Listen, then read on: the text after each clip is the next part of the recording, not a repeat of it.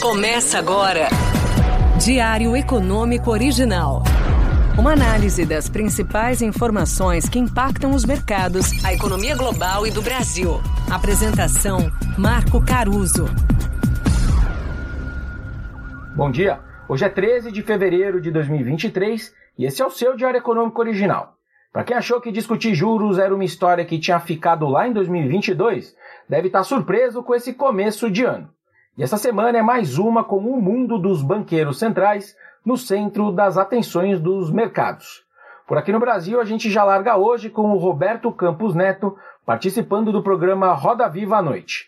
Para quem busca todo dia tirar o economês do seu vocabulário para falar do cenário, como é o meu caso, ver um banqueiro central explicando o seu trabalho parece uma bela oportunidade. Mas, sinceramente, também me parece uma estratégia arriscada. Um BC que tem que se explicar demais é sinal de que algo não está legal. E nesse caso, o BC está igual goleiro. Não tomar nenhum gol só garante que no máximo você conseguiu um 0 a 0. E ver goleiro fazer gol também não é muito comum, né?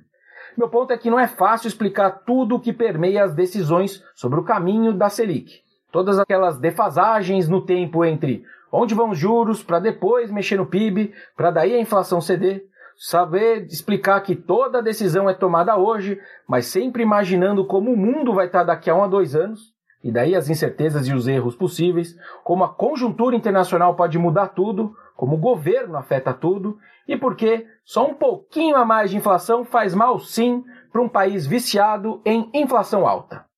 E por fim, não está muito claro para mim que existe uma vontade sincera de se entender o que os juros são consequência e não causa de muita coisa que acontece ou vai acontecer na nossa economia, como o pessoal por aí gosta de achar. O convencimento genuíno em política, para mim, é uma raridade. Em economia, pelo menos aqui no Brasil, nem a história recente nossa, nem os desastres econômicos de poucos anos atrás ensinaram muita coisa pelo jeito. Como disse um antigo político e diplomata francês, não aprenderam nada, não esqueceram nada. Bom, fora isso, tem reunião do Conselho Monetário Nacional, o CMN, no dia 16. É a primeira reunião deles no governo e é quem decide se a meta de inflação tem que subir ou não. Participam os ministros da Fazenda, o Haddad, do Planejamento, que é a Simone Tebet, e o presidente do BC de novo. Existe toda essa discussão se vem ou não um aumento das metas de inflação. Se vem agora ou se vem até junho, ou se não vem, né? Já que, por exemplo, o ministro das Relações Institucionais, o Alexandre Padilha, segue negando que essa discussão está na mesa. Nós já subimos as metas duas vezes na nossa história aqui do Brasil. Em 2002, a gente subiu a meta do ano seguinte de 3,25 para 4 e o BC da época cortou a Selic na reunião seguinte. Mas essa alegria durou pouco. A Selic teve que subir pouco tempo depois. Tudo isso porque o Focus de 2003 que estava em 4%, né, a projeção de inflação para o ano seguinte, subiu 0,35 pontos percentuais logo um mês depois dessa mudança, depois subiu mais 0,8 pontos percentuais em dois meses e outros 1,5 ponto percentual em três meses. Óbvio que havia muita influência da eleição da época, né, de 2002, mas com certeza cortar 50 bips de juros naquele copom não ajudou muito. Já na revisão de 2003, ela veio junto com um aumento da meta do superávit primário do governo, para mais de 4% do PIB na época. Além disso, também o governo do PT trouxe uma PEC da previdência do setor público. Ou seja, você subiu a meta de inflação, mas você compensou tudo isso com um fiscal mais austero. Ou seja, se for para revisar a meta, melhor seria se o governo trouxesse um ajuste fiscal crível junto também dessa vez.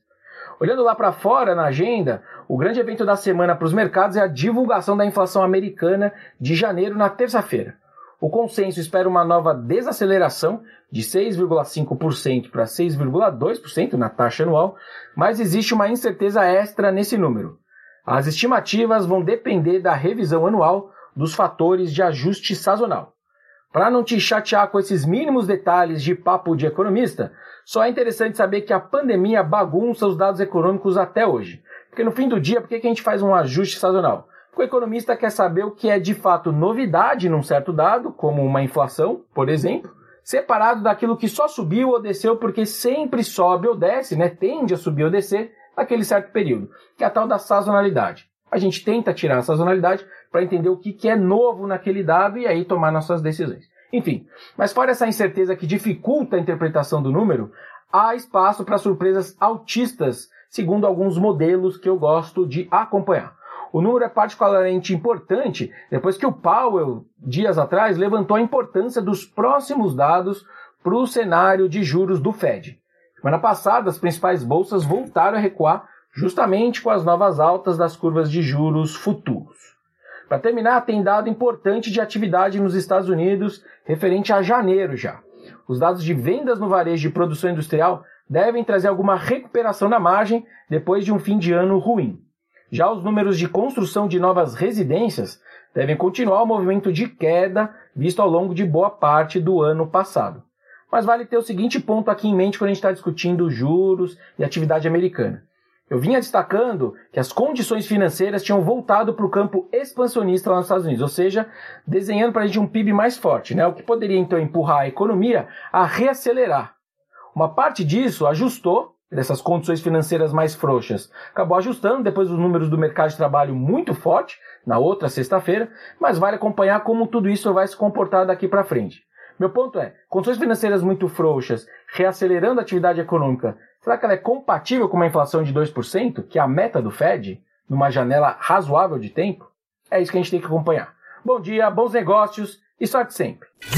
Você ouviu Diário Econômico Original. Uma análise das principais informações que impactam os mercados, a economia global e do Brasil. De segunda a sexta, às seis da manhã, no Spotify e YouTube.